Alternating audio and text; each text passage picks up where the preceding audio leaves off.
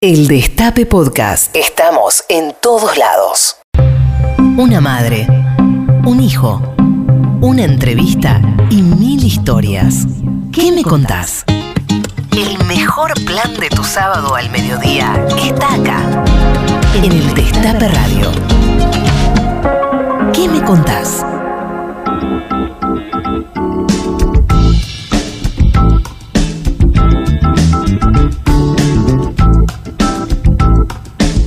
Buenos días a todas, buenos días a todos. Esto es que me contás, son las 12.05 en la ciudad de Buenos Aires y aquí estamos en el Destape Radio este sábado que está medio nublado, medio que se larga a llover, medio que está ahí, lindísimo para hacer tu matecito y quedarte escuchando el Destape.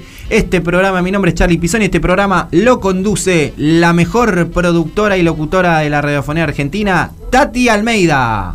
Ay, que Carlito, bueno, está bien, muchas gracias. Les cuento que como me vacuné ayer, estoy acá en casa, porque si bien, gracias a Dios, no tengo ninguna reacción negativa, Hmm.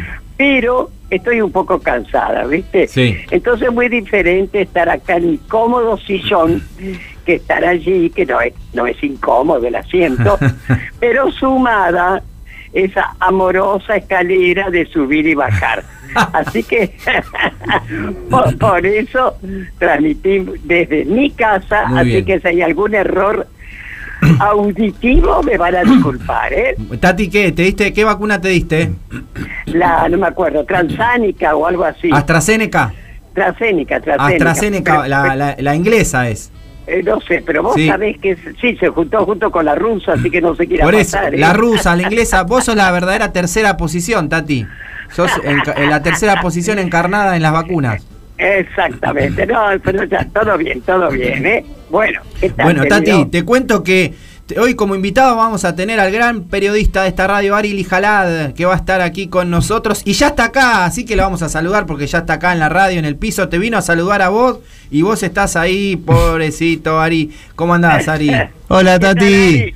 Hola, mi querido. ¿cómo estás? Una pena que no esté allí, pero bueno, nos vemos en cualquier momento. Nos ¿eh? vemos la próxima. ¿Estás bien? Todo bien, gracias a Dios, che, ni una reacción, nada, Bueno, nada. genial. Estupendo. Genial.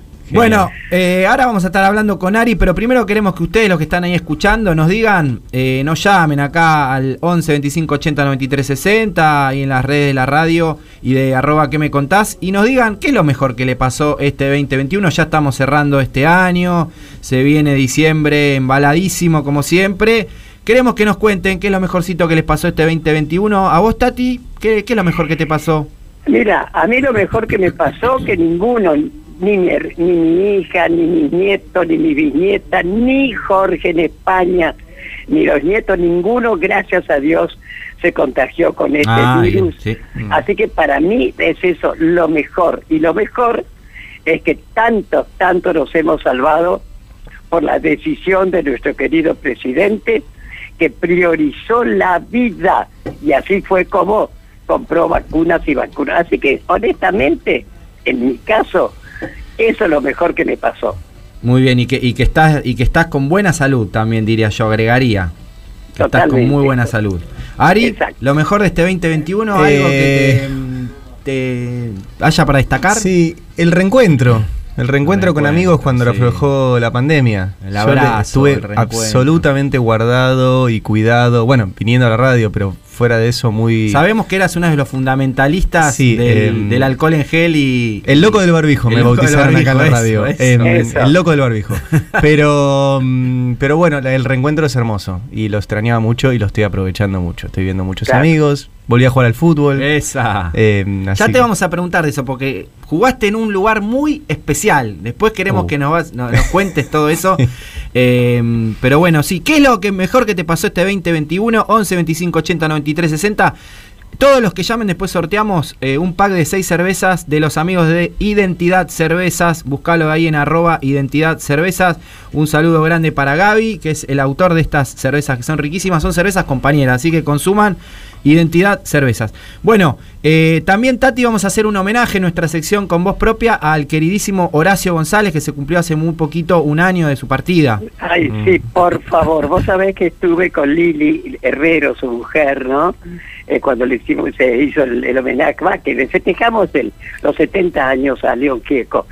Y vos sabés que me abrazó y me dijo Lili, Tati, sinceramente, lo extraño, no tengo consuelo. Es que realmente, Dios mío, tremendo ha sido, ¿eh? Sí, tremendo. Bueno, vamos a, estar entonces eh, en el 11 25 80 93 60. Nos contás qué es lo mejor que te pasó este 21, 2021. Y ahora vamos a escuchar un poquito de música. Acá la banda de qué me contás, banca la bossa nova y banca la, play- la- la- el agüita caliente y la arenita de Brasil.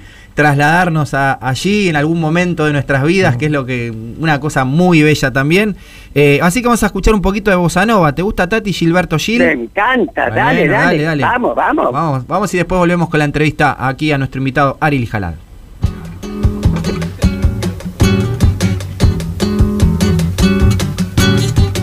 Este samba vai pra Dorival Caymmi, João Gilberto e Caetano Veloso. Vamos lá. O Rio de Janeiro continua lindo. O Rio de Janeiro continua sendo. O Rio de Janeiro, fevereiro e março. Alô, alô, Realengo. Aquele abraço, alô, torcida do Flamengo. Aquele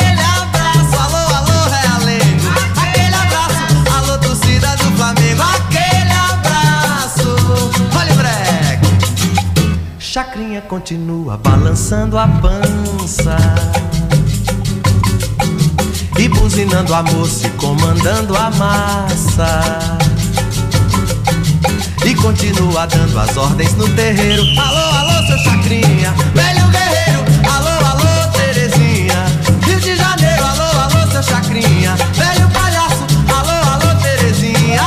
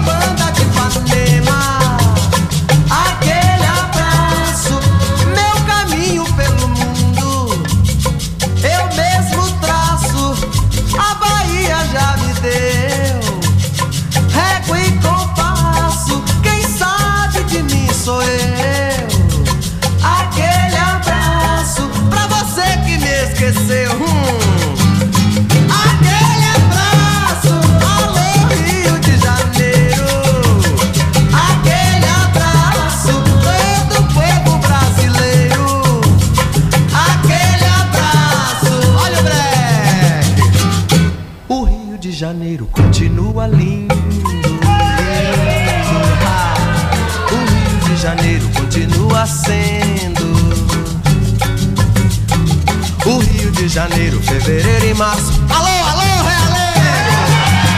Alô, torcida do Flamengo! Alô, alô, Realengo! Alô, torcida do Flamengo! Continua balançando a pança E buzinando a moça e comandando a massa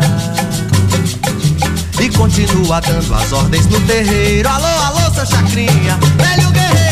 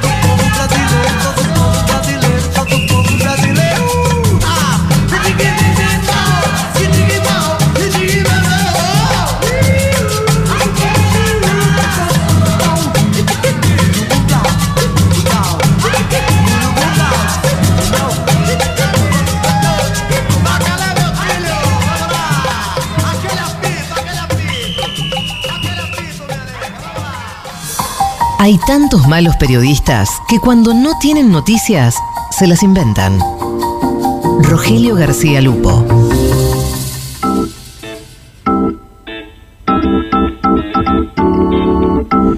Seguimos en ¿Qué me contás? Aquí estamos con Tati Almeida y ya está en el piso nuestro queridísimo invitado que ahora lo vamos a presentar, pero antes 11 25 80 93 60, ¿qué fue lo mejor que te pasó en este 2021? ¿Eh? Y a vos, Charlie, ¿qué fue lo que te pasó? Ah, Contanos. ah, ¿Qué me ah, contás? ah, ¿Qué ah, me ah. contás? A mí me parece que lo mejor es el. Iba el tercero, la tercera niña que, que traje a este mundo, Eh, Malena, igual. que nació en febrero, fue lo mejorcito de este año. Nada Qué mejor. ¿no? Tres niñas, tres niñas. Acá se, Excelente. se pone mal nuestro productor Balanto por decir iba a ir tercero, no sé, no, no, no sé, no, ent- no- no entiendo por qué. Eh, lo más lindo, sí, sí, sí, sí, lo más lindo, Me lo más lindo que imagino pasó. que es una divina, una divina la gorda. Sí. Bueno, quédense. eh, después vamos a estar haciendo el homenaje a González Corrijo, eh, que dije que había fallecido hace un año, falleció este año, en junio. Corrijo este error porque eh, había leído mal. Eh, después vamos a estar hablando eh, de Horacio. Pero ahora déjame, Tati, que te presente a nuestro invitado que está acá con nosotros. Él nació el 12 de noviembre de 1984, es hijo de Claudio y Ana. Sus hijas son Amanda y Rita. Estudió ciencias políticas en la UBA. Es un gran investigador que hace periodismo del poder. De esa manera amalgama su formación con su oficio. Pero cuando hace radio también se lo puede ver en otra faceta, Tati. Cantante y músico. Aunque es uno de los periodistas con mayor credibilidad, en algo no resiste el archivo. ¿Siempre fue de River? Compañero de la casa, el invitado del día de hoy es. Ari Lijala. Hola, Ari. Hola, hola. ¿Qué tal, Bueno, gracias. Al contrario, te pido que hables alto, por favor. por Bien. ¿Ahí me escuchas bien? Sí, perfecto. Perfecto. Bueno, sí, te imaginas que es un gusto tenerlo en nuestro programa. Y como se llama, ¿qué me contás? Nos vas a contar varias cosas. Bueno. Por ejemplo, por ejemplo, queremos que nos digas y nos cuentes si es cierto que querías ser maestro de música en jardín de infantes. Quería, eh, sí, yo cuando terminé el secundario empecé a estudiar música y trabajo social. Eh, y mi idea era efectivamente hacer trabajo social a través de la música. Eh, hice trabajo social en la UBA, hice música en la sede de la Berkeley, que es una escuela que funciona en Boston y que tiene sedes en distintos lugares del mundo, eh, más este, vinculada al jazz. eh, no tanto a la música folclórica o a la clásica, sino en el jazz. Em, pero después em, se me fue la vida para otro lado. Pasaron cosas. Claro, después conseguí trabajo de periodista y yo seguía diciendo que iba a ser músico y trabajo social, pero bueno, terminé acá. Ahora dicen que dijimos nadie que nadie dicen que nadie resiste un archivo. Te queríamos preguntar sobre un tema muy particular. ¿Siempre fuiste hincha de River? No, ¡Apa! no. Eh. Exclusiva para qué me contás. no, igual a mí me gastan mucho en- acá en la radio mis compañeros, pues soy hincha de varios equipos. Yo nací en Barcelona. Mi, mi equipo de base es el Barça, pero ¿En no por una cuestión de... Porque yo nací en Barcelona. No te puedo creer. Yo nací en el exilio de mis padres y me crié ahí en Barcelona y mi, mi primer equipo fue el, el Barcelona cuando Guardiola jugaba. Mirá vos. El Barcelona de Cruyff técnico, Guardiola jugando, Kuman que se acaba de Claro. ir eh, jugador y el, claro, el Barça que ganó la primera Copa Europa en el año 92. Ujú. Em, así que mi primer equipo fue ese. Y cuando volvimos a la Argentina, en el 94, mis viejos volvieron bastante tarde, eh, mi papá de River, mi mamá de Boca y yo me hice de San Lorenzo. Em, y después mi viejo, que es mi viejo es muy enfermo de River, medio como vos, Charlie, pero muy, muy, muy Tati al, al nivel de que suspendía, inventaba que las reuniones de militancia se te- tenían que terminar para irse a la cancha. Em, o sea, y además mi viejo es la generación esa que 18 años no vio campeón a River. Claro. Es esa generación que, que de, de mucha sequía. Y bueno, me insistió tanto, tanto, tanto, tanto, tanto que bueno, finalmente me hizo de River. Así que me hice de. River. Qué grande. Em, Y te diste el lujo, nada más y nada menos, que de jugar en la cancha de River, algo que Sí. no, no, no muchos pueden hacer en el año 2008, que se cumplieron 30 años del Mundial 78. Contanos cómo fue pisar ese, ese Increíble. Increíble. Yo había, yo había hecho algún momento inferiores en, en River, no llegué a jugar, pero sí a, a entrenar bastante. Pero eso fue un acto por los derechos humanos, fue un acto por los 30 años del Mundial 78, donde mm, se nos había ocurrido en ese momento con el hijo de Alcir Argumedo, con Juan Pablo Olson, Ajá. hacer alguna, algún acto grande. Y, mm, y él fue y, y habló con las autoridades de River en ese momento y nos prestaron el, el estadio. Increíble. Em, y lo hicimos eh, junto con varios organismos de derechos humanos. Estuvo estuvo Madres Línea Fundadora, me acuerdo de las reuniones con, con Norita Cortiñas para, para organizar todo esto. Eh, y fue un acto muy lindo, pero la verdad que según River hubo 20.000 personas en la cancha Claro, ese pa. Donde la AFA prestó una selección sub-20, donde vinieron, vino el Flaco Spinetta a tocar, vino la bomba de tiempo, vino. Y, eh, pará, y jugadores del 78 también. Claro, y vinieron varios de los jugadores del 78 y del 86. O sea, estaba el Checho Totalmente. Batista, estaba Luque. ¿Vos em, jugaste con todos esos? Claro, el Checho fue el técnico. Ajá. eh, estaba Houseman. Ah, increíble. En el vestuario, cuando estábamos empezando, eh, por empezar estaba Houseman, pero se había, había todo jugando el día anterior y se había roto el tobillo. Y quería jugar igual y, y el Checho le decía, no, pero René, no puedes jugar. Y, y bueno, y varios de los que habíamos participado en la organización jugamos. em, es muy impresionante. Le- el momento igual más impresionante fue que hicimos todo el, todo el show, digamos. Claro. Y se cantó el himno. Ah, Claro, increíble. Y de repente estábamos formados. Yo no sé si vos estabas, Tati, vos estabas. Por supuesto. Ese día sí. fuimos, exorcizamos River. Claro, claro, Cuando claro. entramos, acordate cuando entramos con la bandera de Claro, la claro. Ah, porque me estaba olvidando de eso, Tati. Hubo una movilización desde la ESMA Claro. hasta la cancha de River llevando la bandera con las fotos de los 30.000 desaparecidos, Estaba- claro. Claro, fue así. También entre los que jugó fue Tristan Bauer. Total, sí, atajó. No, ¿Atajó algo o no? Sí. Patadura el muchacho. Sí, oíme, una, oíme una cosa. Eh, tenemos entendido que a los 20 años María Seoane Sí, se propuso hacer un documental de Delbar, sí. aquel empresario, viste, y es ministro de Economía de Perón. ¿Qué no podés contar de ese momento en que María se proponía experimentar como documentalista, ¿no? De una figura Sí. tan importante durante el ser gobierno de, de peronista y que por propias palabras suyas desconocías de su existencia. Totalmente. ¿Qué me contás? ¿Qué me Bueno, contás? María me dijo eso, me dijo, vamos a hacer un documental de Helvar y yo le pregunté quién es. Y entonces me dio su libro, el peor además. O sea, ella había escrito la biografía de, de Herbal, que es El burgués maldito, que para mí es su, Sí. mejor, eh, su mejor libro, y eso que tiene, tiene un buen número.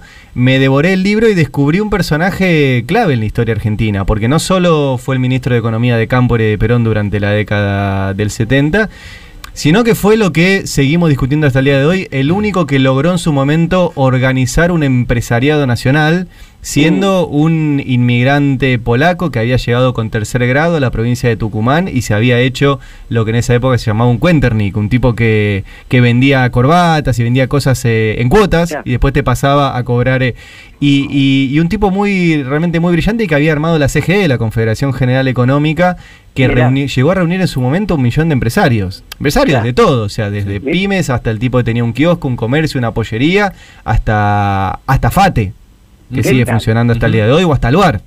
Claro, claro. Em, y, y a mí lo que me lo que em, lo que fue muy impactante de, de hacer ese documental em, que lo dirigió María con, con Carlos Castro y con, y con todo un equipo fue eh, no solo conocer esa historia sino entrevistar a todos los que habían sido parte de esa historia Eh, y eso no está en la facultad Claro. porque en la entrevista, como en esta entrevista, eh, hay una parte que sale al aire, pero después cuando vos llegás y lo ves al entrevistado y charlas y terminás la nota y a cámara te dice unas cosas y fuera de cámara te dice otras, qué sé yo. Entonces, con 20 años estuve charlando con Antonio Cafiero, con Mirá 20 años estuve charlando con Juana Valmedina Padre, con, eh, con Jorge Antonio, con el Bebe Rigui.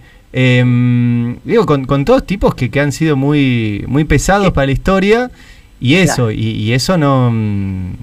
Sí, me imagino que no te olvidas más, No. querido. ¿Qué te parece? Bueno, No, también no, le queremos comentar a nuestros queridos oyentes que Ari también realizó el documental Clarín, un invento argentino. A ver, Mm. contanos, ¿qué pasó aquella vez en el bodegón Cervantes cuando lo estaba produciendo. Dale.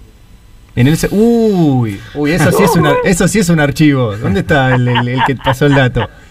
A, Uf. dale, a recordar. Sí, me, mirá, me hiciste acordar algo feo, ¿eh? Eh, bueno, el, el docu de, mm, de Clarín, primero aprovecho que, que, mm, fue, una, fue un laburo que hicimos con Coco Blaustein, que, que falleció hace, hace poquito. Sí, por Dios, sí, y-. Y la verdad que fue muy, muy gracias a él, porque Coco, eh, yo soy uno de los tantos jóvenes a los cuales nos agarró algún día en alguna charla y me dijo, ¿y ahora cuándo vos vas a hacer una película?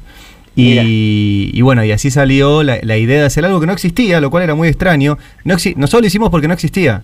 Nunca nadie se había tomado el trabajo de hacer un documental sobre la historia del principal medio de la Argentina, más allá de que en el momento que lo hicimos estábamos en pleno conflicto por la ley Claro. de medios, o sea, nosotros lo estrenamos en 2012.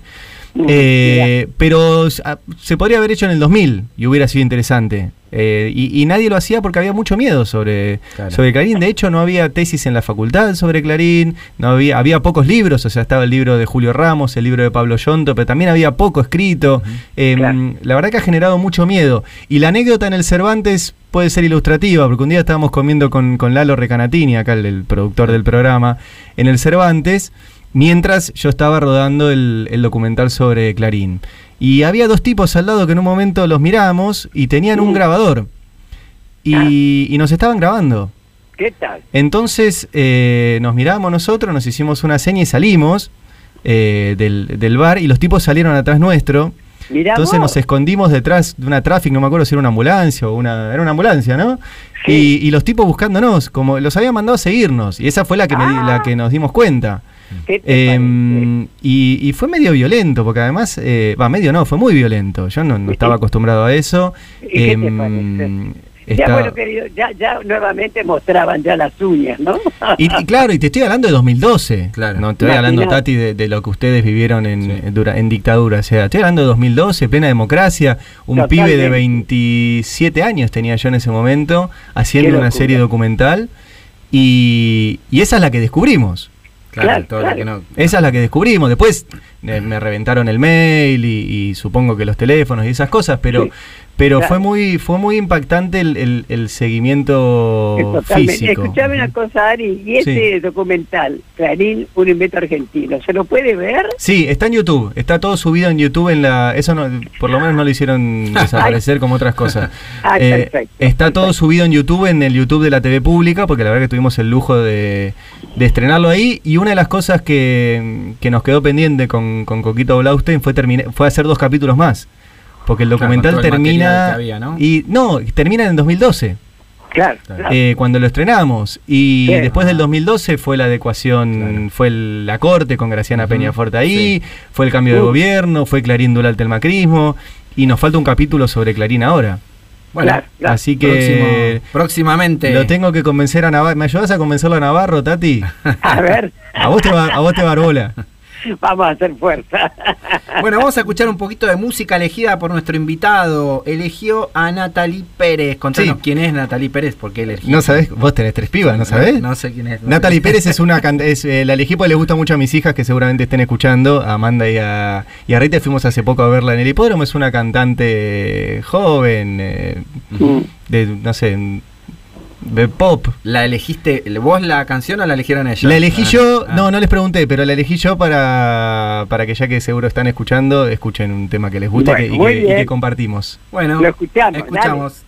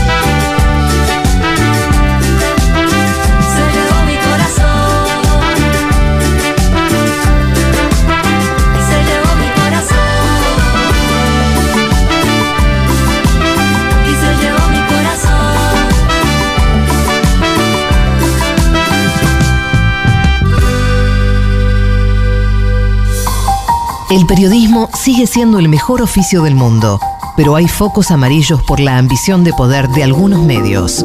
Rodolfo Walsh.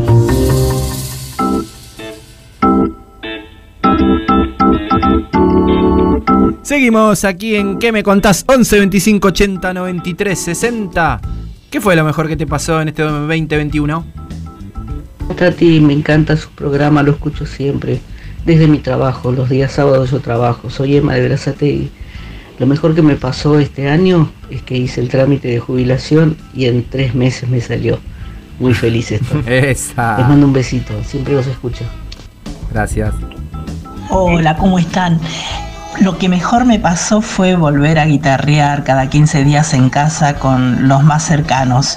Y la otra cuestión es escucharlo a Ali todas las mañanas y a ustedes Eh. los sábados. Muchísimas gracias que me contás. Buen año. Era, Bueno, muchas gracias. gracias, muchas gracias. Es lo que decía Ari, ¿no? El encuentro, el estar de vuelta a la guitarreada, el abrazo, ¿no? ¿Cuánto nos faltó en el 2020 todo eso? Exacto, exacto. bueno, escúchame, Ari. Sí, Además de todo lo que haces, también sos escritor.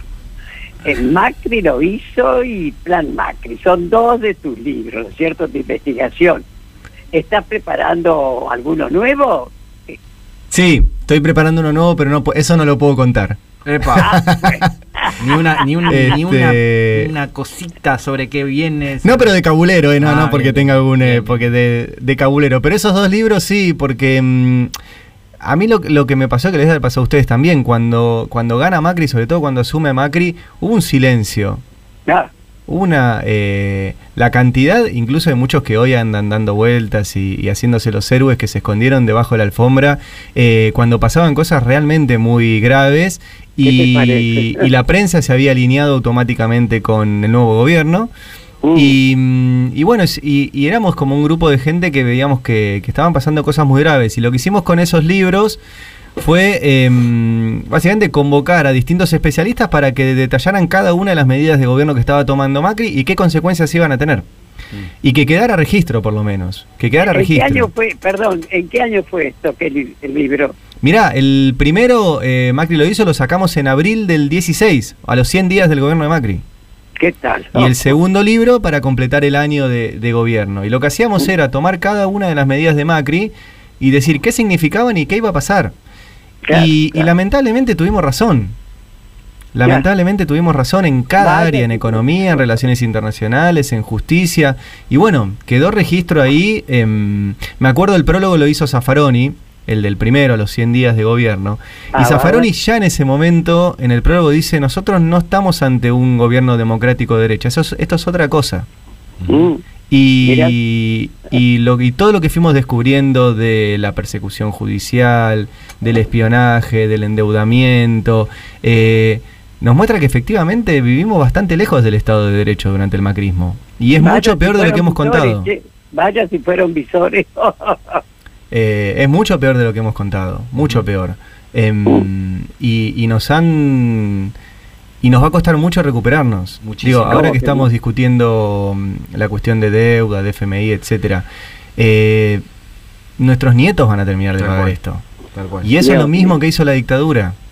Eh, entonces, eh, bueno, lo que, lo que hicimos con esos libros fue por lo menos eh, dejar algún registro y también mostrar de que, de que no todos nos íbamos a callar. Ujú. Claro. Ahora, ponele que no escribiera sobre esto, ¿no? Ponele que no, no escriba sobre política, sobre el poder. ¿De qué te gustaría escribir? ¿Te gustaría escribir sobre algo que, que no escribiste nunca? Mm. Eh, a mí me encantaría saber escribir novelas, como escribe Marcelo Figueras, pero no Mm. sé. Entonces hago periodismo. yo nece- no, sí, yo tengo muy poca imaginación. Entonces yo necesito muchos datos, mucha información, muchos papeles, mucho, y, y recién ahí volcarlo en un texto que he ido mejorando mi escritura, pero yo considero que no escribo bien. Hay periodistas que escribían bien, Tomás Eloy Martínez escribía bien. María No, escribía bien, escribe bien. Mm. Eh, hay periodistas actuales que yo, Diego Genú escribe bien, Martín Rodríguez escribe bien, eh, yo escribo. Eh, me encantaría esto, me encantaría poder escribir una novela sobre los mismos temas, pero que es otra forma de que es otra forma de llegar y, y en eso digo, no sé, digo Marcelo porque es el de, de hecho estoy leyendo la, la última novela de él que es sobre el 2001 y habla de estas cosas. ¿Cómo es el nombre de la novela? Eh, todos los demonios están aquí. Eso, eso. Y estoy leyendo el libro de él y es, es una maravilla. Yo no, Mira. me encantaría poder escribir así. Qué grande. El otro- eh, cuando lo entrevistamos, nos habíamos olvidado que había escrito Kamchatka, la película, entre Claro. otras guiones de películas que escribió. Claro, ¿no? sí. Este, no, y- gran, y gran, el gran libro sobre Walsh de Marcelo, El negro corazón del crimen. Y- nada, bueno. bueno. Eso es escribir en serio. Yo hago Eh, notas. eh, Ari, te vamos a hacer escuchar un audio. Sabemos que este audio te va a retrotraer un momento de tu vida donde vos participaste de este audio que vamos a escuchar en ese momento cuando se dijo. A ver. a ver. ¿Quién enterró al Alca? Los pueblos de América enterramos al Alca. Alca, Alca, al carajo. Oh, qué lindo. Al, al carajo, Sí. comandante Qué Chávez. Sí. Qué bueno. Qué ¿Tuviste, tuviste Mar del Plata? No solo estuve, yo fui en el tren Ah, con Maradona, con Ay, Evo y con Custurica también. en el mismo vagón. Qué Sí. Sí, por- eh, ¿Hay fotos? hay fotos. Ah. ¿Vos sabés que tengo fotos con todos menos con Maradona? No, No encuentro foto con Maradona. Pero te la sacaste y no Mira, la encontrás. justo. Me la saqué y no, encont- no la encuentro. Y le pregunté hace poquito a una compañera que había estado ahí en la organización a ver si ella la tenía. Pero, pero son esas cosas de- del periodismo. En realidad, eh, al tren la habían invitado a María Sebane. Y María no se iba a subir al tren. Y yo iba a ir con, con mi amigo Leandro, íbamos a ir igual a, a Mar del Plata, y María me dice, mirá, sale un tren y hay un lugar, ¿querés ir? sí. Y me. Y a- con lo puesto fui. Y me, me voy ahí a Constitución y estaba el tren y me lo encuentro a Tristan Bauer, que estaba filmando un documental, Ujú. y Ariel Basteiro. Mm.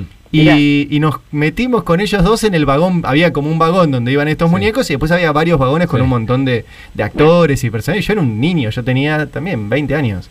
Em, y, me- y era el único periodista en el vagón de lo de este, con, Custu- que- con Custurica, con Evo. Estaba Evo, que todavía no, no era presidente Evo presidente, todavía. claro, sí, sí.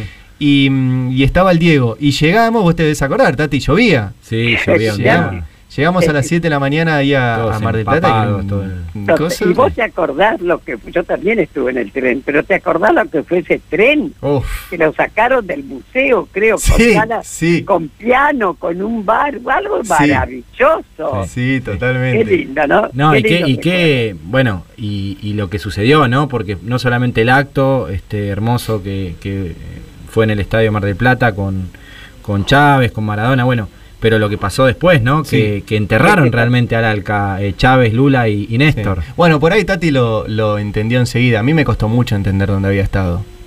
Qué maravilla, qué maravilla. Eh, bueno, o sea, contame. fuimos parte de, de algo de algo muy histórico y yo en, en ese momento la verdad no me di cuenta. Entonces soy Inolvi- sincero. Ah, pero ¿no? sí fue algo inolvidable, Ari. Bueno, escúchame, dicen por ahí que no está bueno hacer periodismo de periodista, pero qué sé yo. ¿Por qué? ¿Quién opinás? dice? ¿Qué- ¿Qué opinás del, peroni- del periodismo de investigación hegemónico? Sí. Pero ¿quién dice que no se puede hacer eso? Eh, qué sé yo, algunos, como siempre. Algunos. Ah, bueno, mira, yo eh, no estoy de acuerdo con esa definición porque Claro. yo considero que yo soy, yo hago política. Y yo Mm. hago política a través del periodismo. Y lo hago yo y lo hacen todos los periodistas. Eh, y los periodistas no solo hacemos política, sino que somos sujetos políticos muy relevantes por el simple hecho de que somos los que tenemos el monopolio de la producción de la información. Y yo Mm. digo la palabra producción a propósito porque la información se produce, la información no cae del cielo. La información los periodistas la buscamos, la procesamos, la tamizamos, la recortamos, le damos sentido y la publicamos. Eso es hacer periodismo. Entonces, eh, y somos pocos. Somos muy poquitos los periodistas en un país. Somos 20.000 periodistas en un país de 45 millones de habitantes y tenemos el monopolio de la información que circula. Entonces, eso nos da un lugar como sujetos políticos muy relevantes que no podemos eh, obviar. Y como sujetos políticos tenemos cada uno de nosotros una ideología y el periodismo y las cosas que decidimos contar se deciden por la ideología que tenemos. Eso no significa que seamos menos profesionales.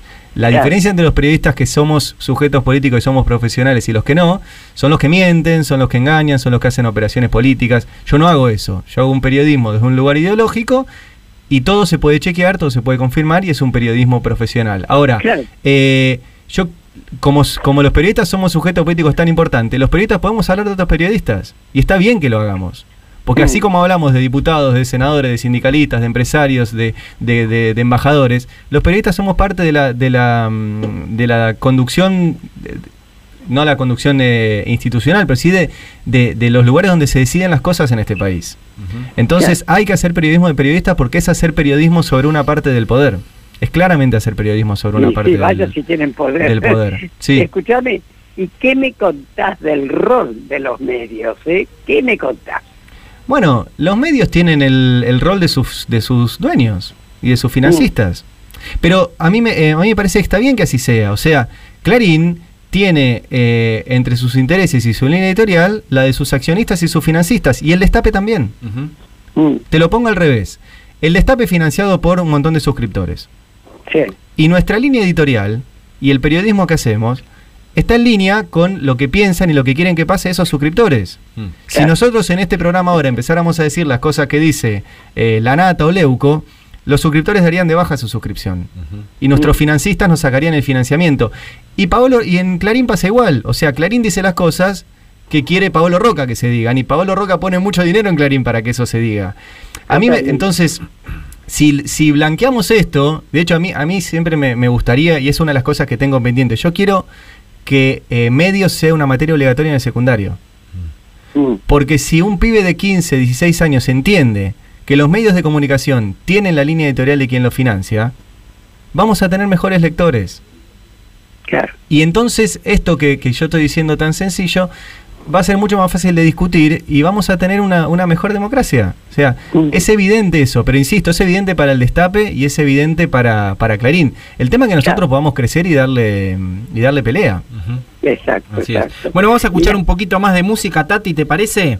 ¿Cómo no? Vamos a escuchar música que eligió nuestro invitado, que seguramente que a vos te gusta, eligió a. Silvio Rodríguez, Sí, sí. nuestro invitado. Así que vamos a escucharlo a Silvio y después volvemos con más entrevista. Y vos que estás ahí, 11 25 80 93 60, ¿qué fue lo mejor que te pasó este 2021? Y después sorteamos un pack de 6 cervezas de identidad cerveza, Pero, escuchame, ¿Qué pasa, comentar Sí. algo. Comenta. Ari, Sí. Ari, Sí, es estupendo todo lo que nos estás contando, pero hablas a mil por hora. perdón. ¡Eh, Dios mío! Te prometo hablar más lento. Espero que sí. Un besito y escuchá la música. Dale. Chao. cual solamente puede ser libre en esta tierra, en este instante.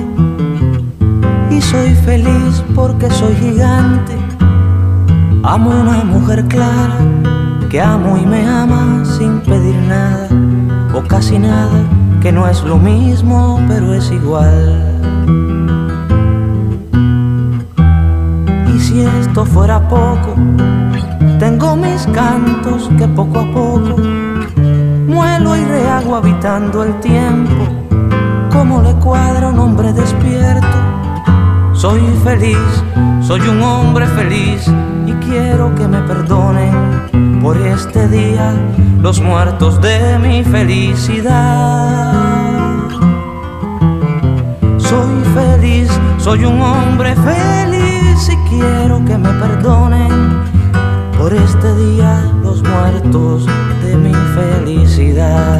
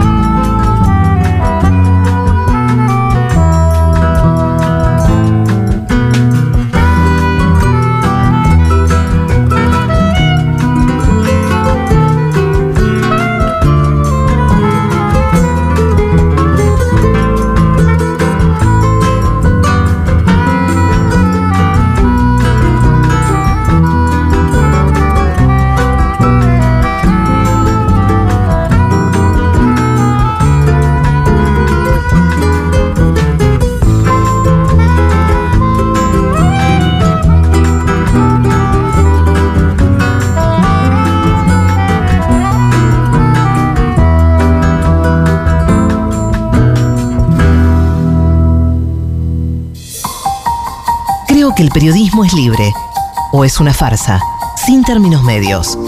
Rodolfo Walsh.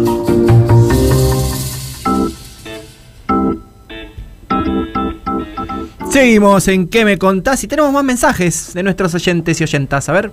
Hola, Destape, ¿cómo les va? Lo mejor que me pasó en el año, sin duda, es tener un gobierno con decisión política, porque sin decisión política no hay salud pública, y tener la vacuna. Y Muy como bien. dijo Ari, luego de la primera dosis me reincorporé al, al trabajo de médica a full y ese reencuentro social con mis pacientes fue lo mejor que me pasó en el año. Qué grande, encima médica, la compañera, una genia. Eso. Hola Tati, hola Charlie. Bueno, qué lindo Tati que te pudiste vacunar. Soy Daniel de Benavides. Eh, no sé qué fue lo mejor que me pasó este año. La verdad que, bueno, no estoy pasando bien por un tema de salud, pero qué sé yo. Tendría que pensarlo mucho. Lo que sí quiero decir es mandarle un fuerte abrazo a Ari, Ari Lijalat, que no me pierdo su... Habrá consecuencias de cada día Eh, sus informes, su trabajo y estoy completamente seguro que no sufrirás ninguna mutación en la vida, Ari. No serás el futuro Leuco, no serás este, el futuro empleado del poder tipo Majur y toda esa mierda. Así que te mando un abrazo enorme, te quiero mucho y te creo mucho. eh, muchas gracias. Grande, Daniel, un fenómeno. Bueno, seguimos, Tati, con la entrevista a Ari. Efectivamente. Bueno, escúchame, Ari. Tuvimos Sí. cuatro años de macrismo. En realidad, cuatro, la primer pandemia, ¿no? Y cómo Mm. entregaron, Dios mío, la Argentina, como bien dijo Tristan Bauer, como tierra arrasada. Bueno, tuvimos esos cuatro años y vamos casi dos de pandemia. Sin embargo, el OCDE, o sea, la Organización para la Cooperación y el Desarrollo Económico, mejoró las perspectivas de Argentina en línea desde ya con las estimaciones del Fondo Monetario Internacional, ¿no? ¿Qué Mm. podés decirnos al respecto? Bueno, eh, bueno, es tal cual. Venimos de seis años realmente muy, muy duros. Es como una. mm, Ah. eh, sobre todo el, el- el- lo, lo que nos dejó el macrismo y que este gobierno asumió, y a mi entender debería haberlo contado más el país que recibió. Debería haberlo contado más. Em, pero bueno, fue, fue, fue una decisión no hacerlo. Y después efectivamente vino una cosa insólita que fue un parate de un año y pico en materia Sí. económica. Hay una, hay una cuestión que se está viendo en todos los números y es que la macroeconomía se está recuperando y se va a recuperar. O sea, se recuperan los números industriales incluso mejor que durante el gobierno de Macri. Se está recuperando empleo. El otro día salió el dato de más de 120 mil empleos registrados más que durante que los que dejó Macri. Ahora, yo creo que el gran desafío es que no sean solo números macro. O sea, que eso Mm. llegue a, a- a todos nosotros y a, to- y a toda la, la- la gente que lo, que lo necesita, porque es crecimiento y distribución. Crecimiento vamos a tener, eso es seguro. Ahora, Claro, si ese claro. crecimiento no se distribuye, no tiene tanto sentido. Eh, yo creo que el gobierno está en esa línea, o sea, lo está intentando, o sea, quiere cre- que ese crecimiento sea con distribución. El tema es que nadie está en contra del crecimiento. Lo que sí hay muchos en contra de la distribución. Eh, Sí. porque Paolo Roca, Pagani, Mañeto, todos están así, sí, crecimiento, te firmo, ¿eh? ¿Cuánto hay que crecer? ¿8, 9% al año? Vamos. Bueno, Claro. listo, ahora repartamos eso que dice. Ah, no, ahí no. Eh, y esa, esa va a ser la gran discusión. Yo, por ejemplo, esta semana, por darte un solo ejemplo, eh, Arcor publicó sus balances. Mm. Y Arcor de enero a septiembre de este año ganó, ganó, o sea, le quedó de ganancia 15 mil millones de pesos. Bueno, Arcor es el que te frena lo- el- la cuestión de los precios de la comida, que no quiere firmar los acuerdos de precios. Bueno, Claro. entonces, Arcor creció, Sí. pero no distribuye, porque distribuir significaría que eh, a nosotros nos alcance para comprar comida. Mirá, mirá dónde estamos. Eh, yo, yo ahí eh, tengo una mm, tengo una crítica al gobierno en, en cómo lo hace, no en lo que quiere hacer. Lo que quiere hacer está clarísimo y estamos de acuerdo, crecer y distribuir. Ahora, creo que hay una lógica de organización del gobierno que hace muy difícil que el gobierno pueda ejecutar lo que quiere. Por ejemplo, en la cuestión de los precios, el ministro piensa una cosa y el secretario que está a cargo de ejecutar que los precios no aumenten piensa otra. Y la subsecretaria que estaba a cargo de eso directamente renunció. Entonces, del otro lado, ven un no, no ven un equipo unido, por ejemplo, para que los precios no suban. A mí se me ocurría esta semana un, un ejemplo para mostrar esto. Imagínate, Tati y, y Charlie, si, si en el Ministerio de Justicia el ministro de Soria dijera no hubo lofer en el macrismo y el viceministro Juan Martín Mena dijera hubo lofer en el macrismo. Claro. Sería un lío. Bueno, nosotros hoy, en las personas que tienen que controlar los precios, Matías Culfas dice que los precios no dependen de que estén desacoplados del precio internacional y Roberto Feletti, que es el viceministro, dice que sí. Bueno, se tienen que poner de acuerdo y el presidente tiene que decir, bueno, no, la línea es esta y vamos a bajar los precios de determinada forma. Si dicen cosas distintas, eso se hace muy, muy complicado. Entonces, yendo a, a tu pregunta, ¿vamos a crecer? Sí. No hay nadie que te diga que la Argentina no va a crecer, ni hablar después de lo que fue el macrismo y la pandemia. El desafío es que ese crecimiento se distribuya y se distribuya rápido. Se distribuye rápido, porque si no vuelve el macrismo. Tal cual. O sea, yo estoy convencido de que si, si no se distribuye en el 2023, perdemos. O vuelve el macrismo o vuelve algo peor. no. Cruz diablo. Hablando cruz del diablo. macrismo, eh, te vamos a hacer escuchar un audio este, de una investigación que tuviste mucho que ver. A ver. un juez que arrancó porque él tenía un compromiso con el Código Penal, que hizo una propuesta de Código Penal muy buena, jugó al tenis simultáneamente varias veces conmigo, porque teníamos amigos comunes. ¿Está bien eso? Yo jamás. Si hoy jamás- jugar al tenis con Alberto Fernández, un juez que tiene una causa suya, por ejemplo, el correo, ¿a usted le parecería que está bien? Pero no, no, no participé jamás en las causas. Es Uh. impresionante. Varias veces simultáneamente. Varias veces. simultáneamente. es muy impresionante ese audio. Porque Macri básicamente está reconociendo un delito. No un delito de él, un delito del juez. Claro. Eh, estamos hablando del juez Mariano Borinsky, que es uno de los jueces que participó junto con Gustavo Hornos de todas las causas que involucraban a Cristina. De todas. Bien. De la causa Memorándum, de la causa Dólar Futuro, del caso Chicone, del caso Santiago Maldonado, eh, como juez de la Cámara de Casación, que es la máxima instancia penal del país. Y efectivamente nosotros acá en el Destape hicimos eh, un pedido de acceso a la información pública sobre los ingresos olivos. Y cuando revisamos esos ingresos, que son 4.000 planillas, fue un laburo que hicimos con, Roberto Navarro y con Franco Misraji, una de las cosas que encontramos fue estos 16 accesos de, de Mariano Borinsky, que sigue siendo juez. Sigue siendo Eh, juez, como Hornos también. Como, como todos. Digamos, no hay ni- el único juez del Lofer que no sigue siendo juez es Bonadío, pues se murió. Eh, Claro. Stornelli sigue siendo juez, Ercolini sigue siendo juez, Tayano sigue siendo fiscal, eh, y estos muchachos siguen... Bruglia Bertuzzi todavía siguen estando en. en sus Blur y lugares. Bertuzzi siguen estando en la Cámara Federal. poquito, em, siguen estando. Ese mm, fue, fue muy impresionante lo que pasó con ese con ese trabajo porque mm, primero eh, hizo que se caigan muchas causas. Si ustedes leen el- la sentencia que sobresee a Cristina en el caso del memorándum de entendimiento con Irán, buena parte de la sentencia está basado en esto que, mm, que encontramos en el Estado. O sea, eso es otra muestra de que el periodismo sirve. Claro. Sirve para que se termine porque hay, hay algo que me parece importante explicar. La causa del memorándum tendría que haberse terminado el día 1.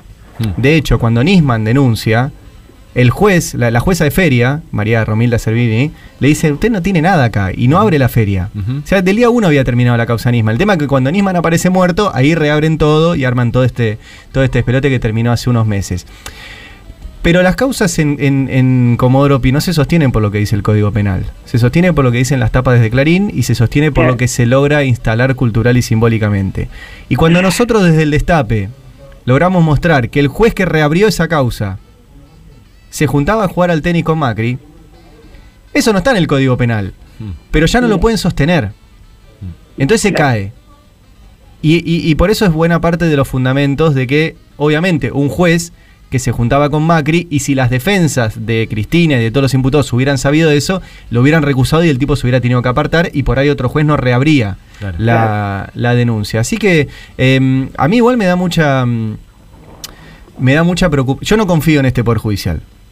Eh, no espero nada, a mí no me da alegría cuando una nota nuestra eh, o una investigación nuestra se judicializa, porque le damos a los jueces un poder que no tienen que tener, que es el de árbitros de la política. Porque nosotros publicamos una nota sobre las cosas de Macri y un juez tiene una causa contra Macri y después va otro y publica sobre Cristina y el mismo juez tiene una causa contra Cristina. Y entonces lo que hacen es eh, su paritaria en función de los expedientes judiciales. Y no tiene que pasar eso. Eh, yo me pongo contento si una investigación nuestra genera que gente que votaba a Macri se dé cuenta que no tiene que votar más.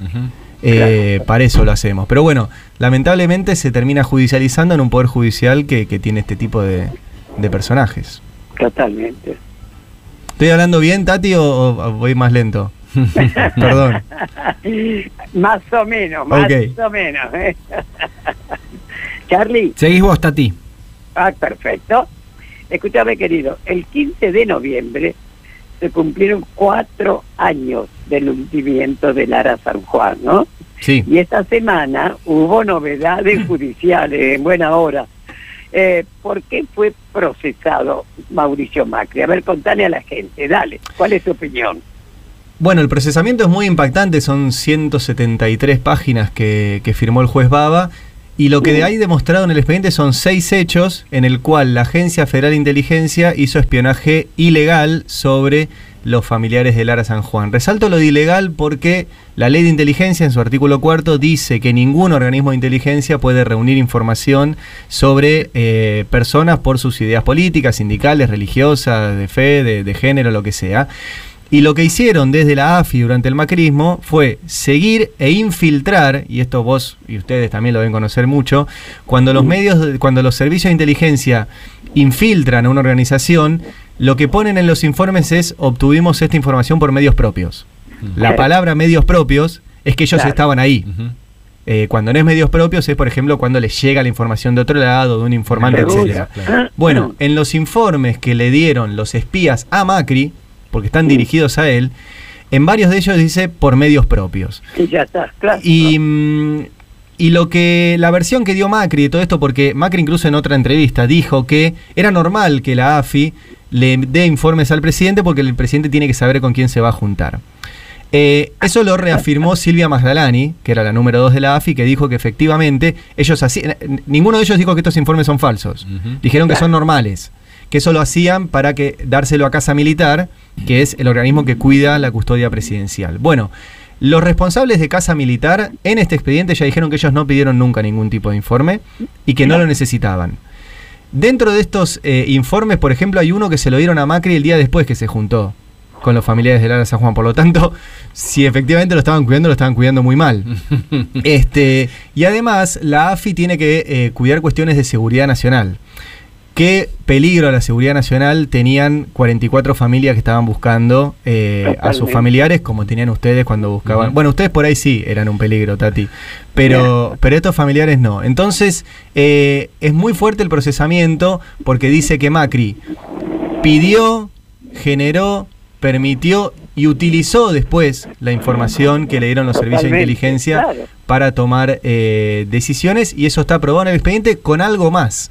Nosotros, y esto lo, lo reveló aquí Franco Misraji también en el destape, eh, encontramos que en la base Mar del Plata de la AFI, que fue la que hizo este espionaje, les pidieron que destruyeran la información.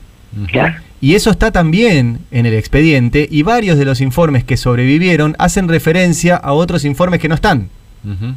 Lo cual es una prueba más de que efectivamente los destruyeron.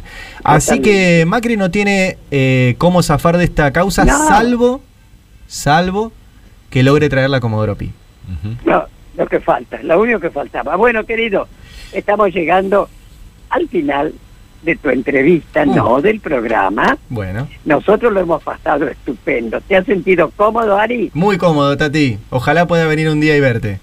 Bueno, ¿por qué no? Escúchame, y como nuestro programa se llama ¿Qué me contás? Nos gustaría que brevemente nos contaras alguna anécdota tuya que recuerdes, que no la hayas contado nunca, qué sé yo. A ver, ¿qué me contás? Ay, vos sabés que el productor me dijo y yo me. Pero no, ya que estoy sentado, sentado acá, eh, la anécdota, por ahí no es una anécdota graciosa, sino es eh, cuando le dimos play a esta radio. Ajá, contanos. Porque ustedes están desde casi Eh, desde el inicio. Casi desde el inicio, sí. Eh, es muy loco estar sentado en un estudio de radio donde no había nada hace tres años y donde al necio de Roberto Navarro dijo voy a hacer una radio y le vamos a salir a competir a todos. Y me acuerdo que fue, bueno, eh, hace tres años nosotros estábamos acá con dos programas por internet. ¿Qué tal? Un Y desafío. hoy, sí, y hoy tenemos esta tremenda radio con programación todos los días. Eh, así que la- por ahí la anécdota es más una anécdota colectiva. Eh, Claro, claro. Hemos demostrado que se puede. Tal cual, tal cual. Así que Bueno, hágalo. Lo hemos pasado bárbaro, querido, y ya estaremos juntos. ¿eh? Bueno, Desde ya. Beso grande, Tati. gracias. Chao, gracias por la invitación. Nos vamos con un tema elegido por nuestro invitado, el Indio Solar y el Tesoro de los Inocentes. ¿Vas a ir a verlo a los fundamentalistas a La Plata? ¿Sabes que no tengo entrada? Ah, yo Me tampoco. cons- Vamos, Uh, vamos, vamos a, igual. vamos a pedir dos, dale. Ahí está. Gracias, Bueno, Ari. No, gracias a ustedes. Chau, chau, querido. Hasta luego.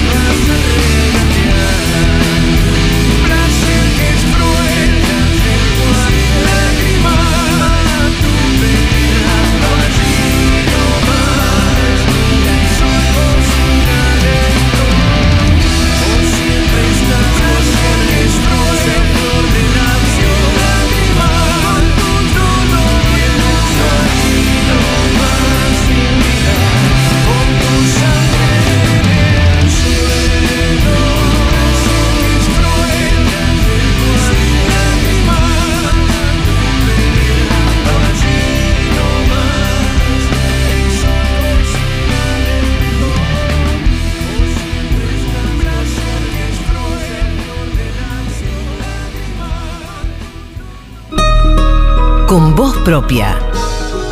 Porque permanecer y transcurrir no es perdurar, no es existir. Nuestro homenaje a las personas que con su vida honran la vida. Con voz propia en ¿Qué me contás? Con voz propia en que me contás hoy reconocemos a Horacio González, un querido compañero que ya no está entre nosotros. Desgraciadamente, uno de los tantos queridos imprescindibles, ¿no es cierto? Qué Así es, barbaridad. así es. Brevemente les vamos a contar quién era Horacio González. Él nació el 11 de febrero de 1944 en Buenos Aires, creció en el barrio de Villa Purredón, era hijo de padres separados, siempre remarcaba que la influencia que tuvo su abuelo eh, en su primera educación. Era papá de Florencia, compañero de Liliana Herrero, gran música argentina. Eh, y militó en el movimiento estudiantil, llegando a ser presidente del Centro de Estudiantes de la Facultad de Filosofía y Letras de la UBA. Eso fue a fines de la década del 60. Fue ahí que obtuvo también la licenciatura en Sociología en 1970. Pero además él era filósofo, historiador, escritor, investigador y docente. Horacio fue uno de los profesores que dictaron esas famosas cátedras nacionales que se crearon entre el 68 y 72 en Filo, en el ámbito de la carrera sociología, y junto a otros docentes conformó un movimiento de resistencia a la dictadura cívico-militar gobernante. En el 74, cuando Montoneros pasa a la clandestinidad, Horacio siguió en las unidades básicas y lejos de esa agrupación tuvo un breve paso por la JP Lealtad. Estuvo preso en Devoto un par de días y en el 76, sin estar militando orgánicamente, lo detuvieron y apresaron durante seis meses en el Departamento Central de Policía. Cuando lo liberaron, se exilió a San Pablo, donde ejerció la docencia hasta regresar a la Argentina con la democracia en el 83. Horacio fue uno de los primeros funcionarios nombrados por Néstor Kirchner en 2003 como director de la Biblioteca Nacional, lugar que ocupó hasta el 2015. En- el 2008, junto a un grupo de intelectuales, conformó Carta Abierta. Horacio falleció el 22 de junio de este año a los 77 años, pero su legado es enorme, su militancia, su lucha, sus decenas de obras y sus aportes a la historia es apenas una parte de todo lo que nos dejó. Por eso, desde que me contás, queremos recordar y homenajear a este enorme intelectual argentino que siempre entendió que se escribe política y que la historia se hace con militancia. Exactamente, que siguiera siempre presente, ¿verdad? Horacio González, así es. Y hay un audio, tenemos, vamos a escuchar un audio de una gran compañera suya, una gran amiga suya, que es María Pía López, socióloga, ensayista, investigadora docente y también autora del libro Yo ya no, Horacio González, El don de la amistad. Le escuchamos a, a María Pía. Si algo lo, lo caracterizó fue su capacidad de articular las razones del compromiso político con reflexiones teóricas, una apuesta por la escritura y la poética de la escritura absolutamente claras y sin concesiones. Quizás mi experiencia más cercana con él no fue solo de ser su lectora, sino también de haber atravesado sus clases. Fue un profesor que dejó huella en generaciones y generaciones de estudiantes, porque en cada una de esas clases Horacio ponía en juego una máquina de pensamiento y un riesgo enorme y que hacía que cada una de las personas que estaban sentadas allí sintieran que lo que estaba pasando no era algo del orden de lo común, sino que estábamos siendo incluidas, incluidos en un modo del pensamiento. Dejó huella, decía Pía López, Tati. ¿Y de qué manera? ¿Cuánta verdad ha dicho realmente? Muchas gracias, María Alicia, eh, muchísimas gracias. ¿Y qué te parece si escuchamos, si lo escuchamos a él? No, ¿qué te- Escuchamos a. Horacio González, dale. ¿Cómo el no? silencio bajo el, el cual el Estado ejerció la forma del terror, eh, al mismo tiempo tenía una locuacidad implícita. De algún modo, aunque nunca lo escribieron y quizás lo pensaron así, exigían o, reclamaban que se supiera que algo macabro e indecible estaba ocurriendo. Y el terror tiene efectivamente eso. Después surgieron muchos ensayos y trabajos respecto al, al terror como una categoría de lo indecible. Bueno, vaya este homenaje desde aquí de que me contás para Horacio González. Un y gran. mandamos un fuerte cariño a Lili, su compañera de toda la vida. ¿eh? Así es.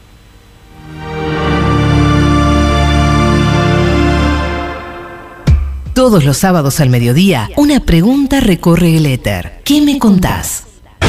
El, el Destape Radio. El Destape Radio. Con la feria tenés descuentos para todas tus compras. Si te suscribís al Destape y entras a feria.eldestapeweb.com, vas a poder acceder a la cuponera que tiene cientos de beneficios. Así, vas a poder ahorrar en el supermercado, en el cine, en el gimnasio y mucho más. Suscríbete y empezá a ahorrar. En IPF cargas calidad. Porque cargas la última tecnología en cuidado del motor que garantiza la más alta performance en todos nuestros combustibles. Combustibles IPF. Calidad de principio a fin. Un lugar para potenciar nuestro desarrollo productivo, social y territorial. Una incubadora de empresas con espacios de coworking y fomento a clusters. Un lugar con espacios para diagnóstico y simulación del proceso de robotización. Una tecnoteca para que jóvenes se integren y capaciten. Un lugar para que las investigadoras e investigadores puedan desarrollarse. Presentamos el Polo Tecnológico y de la Innovación. Desde el corazón de la provincia construimos innovación para la Argentina y el mundo. Municipio La Matanza. Fernando Espinosa, Intendente. La Matanza. Corazón de la provincia. Esta selva misionera puede dejar de ser solo un sonido y convertirse en tu próximo destino.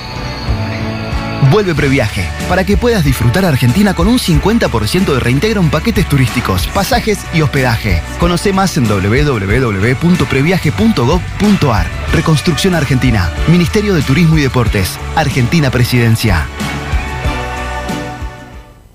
Sonido Cultura inaugura con un ciclo de seis programas semanales. Historia, un poco sucio. Un programa de historia desprolijo, pero eficaz. Javier Trimboli y Julia Rosenberg traen piezas olvidadas en el galpón de la historia para releer e historizarlas de una manera desprolija, pero eficaz. Domingos a las 20 en el Destape Radio. Con la feria resolvés todos tus problemas.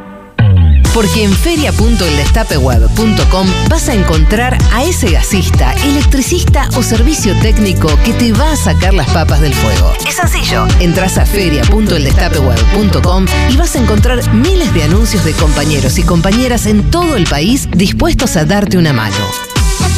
¿Qué esperás para participar?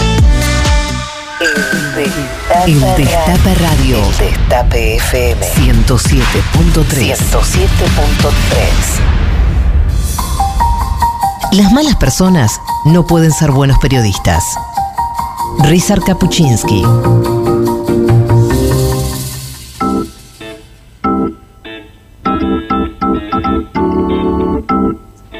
Seguimos en ¿Qué me contás? 11 25 80 93 60. ¿Qué es lo mejor que te pasó este 2021? Hola Tati Charlie, buen día. Este, a mí lo mejor que me pasó fue la vacuna, sin duda, porque a consecuencia de eso vino todo lo demás. El poder ver a, a los míos, el poder reencontrarme con mis amigos y todo lo demás. Este, Ari, fenómeno, abrazo grande, Carlito de Luján. Grande. Hola Tati, Charlie. Bueno, los escucho todos los sábados acá desde La Plata, Tolosa. Lo mejor que me pasó este año fue las vacunas, que, que mi- que mis hijos y, y yo tener las vacunas, así que es lo mejor y que todo el mundo se pueda vacunar, el acceso a las vacunas. Y bueno, un orgullo que esté Ari con ustedes, eh, lo escucho todas las mañanas y es un compañerazo y, y nos informa de una manera con un nivel que bueno, podemos salir a militar gracias a, a todo lo que él nos, nos enseña. Qué grande. Tolosa, ciudad de, de Cristina. Ciudad de Cristina. ¿Hay un mensaje más? Hola Tati, Charlie. Ah, bueno, es el mismo. Sí, sí, sí, es el mismo. Bueno, eh, Tati, se acerca el 10 de diciembre, esta semanita, el viernes. ¿Qué va a haber el 10 de diciembre? ¿Nos contás? Bueno, primero hablemos del 8 de diciembre. Eso, tenés razón. que justamente se cumple un nuevo aniversario de la desaparición entre el 8 y el 10 de diciembre de nuestras queridas madres Azucena Villaflor, Esther Cariaga, Mari Ponce, en fin, y el resto que son se los conoce como los 12 de la Santa Cruz. Bueno, justamente a las 18 horas, Mabel Cariaga con Héctor, con la hija de Azucena, en fin, organizan todos los años recordarlos. Y por supuesto este año también lo harán. Así que a las 20, a las 18 horas, en ahí en, en- en la, al costado de la iglesia de la Santa Cruz, van a ver cosas muy originales, sorpresas, siempre relacionados justamente con la memoria, la verdad y la justicia. Así es, entonces Ese- 8 de diciembre, 18 horas, Estados Unidos 3150, esquina Urquiza, acto en eh, homenaje a los familiares y, eh, de los 12 de la Santa Cruz, a, los, a las víctimas de, de los 12 de Totalmente, la Santa Cruz. totalmente. Y después, el 10 de diciembre, mi madre va a hacer un gran acto en la Plaza de Mayo por el Día de los Derechos Humanos y también se cumplen 38 años del retorno inter- ininterrumpido de la, de la democracia en la Argentina, ¿no es cierto? Sí. Así que, ay, perdón. Eh, entonces va a estar Cristina, Alberto, desde ya, y un invitado de lujo. Hmm. Va a estar, gracias a Dios, bien especialmente para acompañarnos, Luis Lula da Silva. ¡Epa! ¿Qué tal? ¿Qué tal, eh? Y después, además, en la Casa Rosada, nos van a entregar un premio, el premio justamente Azucena Villaflor, que fue instituido por Néstor, por supuesto, los cuatro años de la pandemia de Macri se suspendieron, ¿no? Y lo van a entregar a Estela Carlotto, a mí, a Pablo Torello, que es ese muchacho que realizó un documental y que gracias a ese documental pudieron encontrar los restos Ajá. de las sí de las tres madres Sí. y de otro, ¿no es cierto?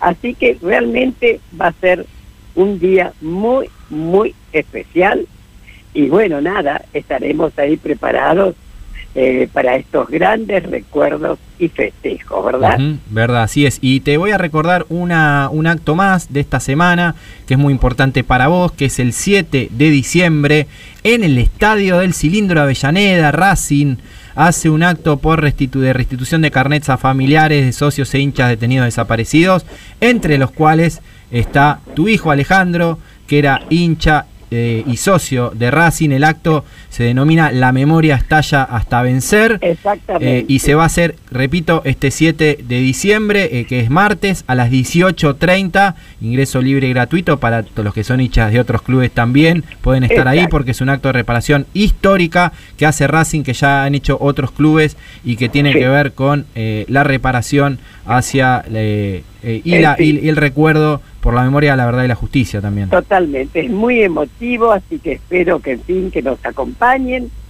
porque sinceramente es uno de los tantas justicias que se están haciendo desde varios eh, clubes de fútbol. Así que con todo gusto los esperamos, ¿eh? Ujú, así es, Tati. Y te cuento que esta semana se presentó un proyecto muy importante en la legislatura porteña, porque te voy a decir por qué. Primero porque propone cambiar el nombre de las calles que recuerdan a funcionarios de la dictadura, que son muchos nombres. Ojalá, Eh, entre oh. ellos, te voy a decir uno, Ramón Falcón. ¿Qué te Eh, parece? Y tiene que ver con eh, un proyecto que ya eh, se había presentado en la ciudad. Hay una normativa que de una ley que fija que no se pueden utilizar como designaciones los nombres de autoridades nacionales, provinciales, municipales que hayan ejercido su función por actos de fuerza contra el orden constitucional. Esa ley es de 1998. Está, este proyecto de ley viene a, reforzar esta normativa para que de una vez por todas eh, se cambien. En su momento hubo un avance, eh, no sé si recordás, porque en su momento, por ejemplo, la Plaza Aramburu, allá en Flores, eh, se denominó no. Ángel Gris. Este, claro. También la escuela 15 Ramón Falcón fue rebautizada con maestro Jorge Luis Chinetti. Eh, Pero lo más llamativo de esto, Tati, es que el proyecto fue presentado por un legislador de Cambiemos. Así Sí. que este, vaya, así es. Ariel Álvarez Palma es integrante eh, legislador de UCR Evolución, que es la fuerza de Lustó, que integra eh, Cambiemos. Es el que ha presentado esta, esta, este proyecto de ley. Así que, bienvenido, Ariel Álvarez Palma. Vamos a acompañar este Pero, ¿qué proyecto para que parece? cambien los nombres de todos los genocidas que, que En- pululan en la en ciudad de bu- Buenos Aires. Tal cual, en buena hora, en buena hora, querido. Sí, ya lo creo. Y algo más tenías para comentar vos también, ¿verdad? Sí, tenía para comentar un aviso que nos pasan los compañeros y compañeras de la liga Tal Argentina por los Derechos eh, Humanos, que comienza la Escuela de Prácticas Judiciales. Se pueden ahí anotar en contacto arroba la liga por los, dere- por los ddhh.com de lunes, eh, desde el lunes 6 a las 19 te puedes anotar. Eh, es una escuela de prácticas judiciales de un organismo de derechos humanos que siempre necesitamos de eh, abogados, estudiantes de abogacía que sigan las causas. Y también te comento, Tati, que tenemos la presentación del libro La Dinastía de Ana Ale en FATPREM, que es algo que nos pasa a los compañeros de la Comisión por la Memoria de Zona Norte. Eh, el 10 de diciembre, FATPREM Solís 1158, con justamente nuestro invitado del día de hoy, Ari Lijalad y Pablo Yonto, presentan este libro sobre la vida de Ana Le, que era la compañera de Pablo Yonto. Esto es el 10 de diciembre, eh, repito, a las 18.30 en Solís 1158. ¿Estás ahí, Tati? ¿O te no fuiste? Ah, me parece que se nos fue. Ahora, ahora nos comunicamos con ella. Bueno, ahí pasamos la agenda de derechos humanos de esta semana. Vamos a escuchar un poquito de música y ya venimos con el final del programa, el sorteo, y nos despedimos en este sábado gris en la ciudad de Buenos Aires.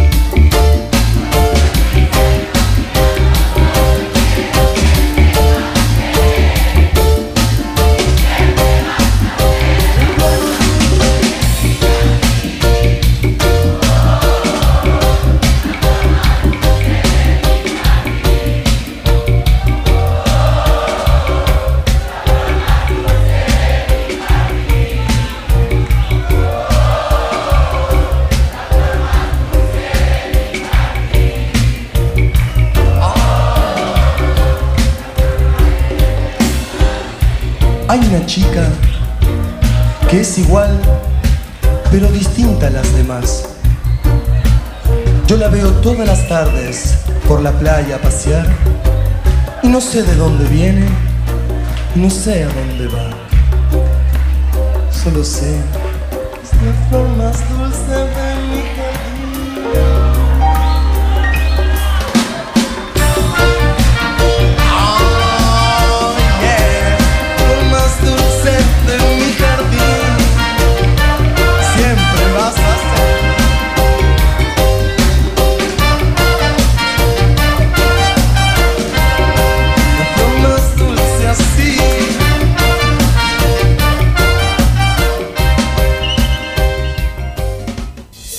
La mejor noticia no es siempre la que se da primero, sino muchas veces la que se da mejor. Gabriel García Márquez.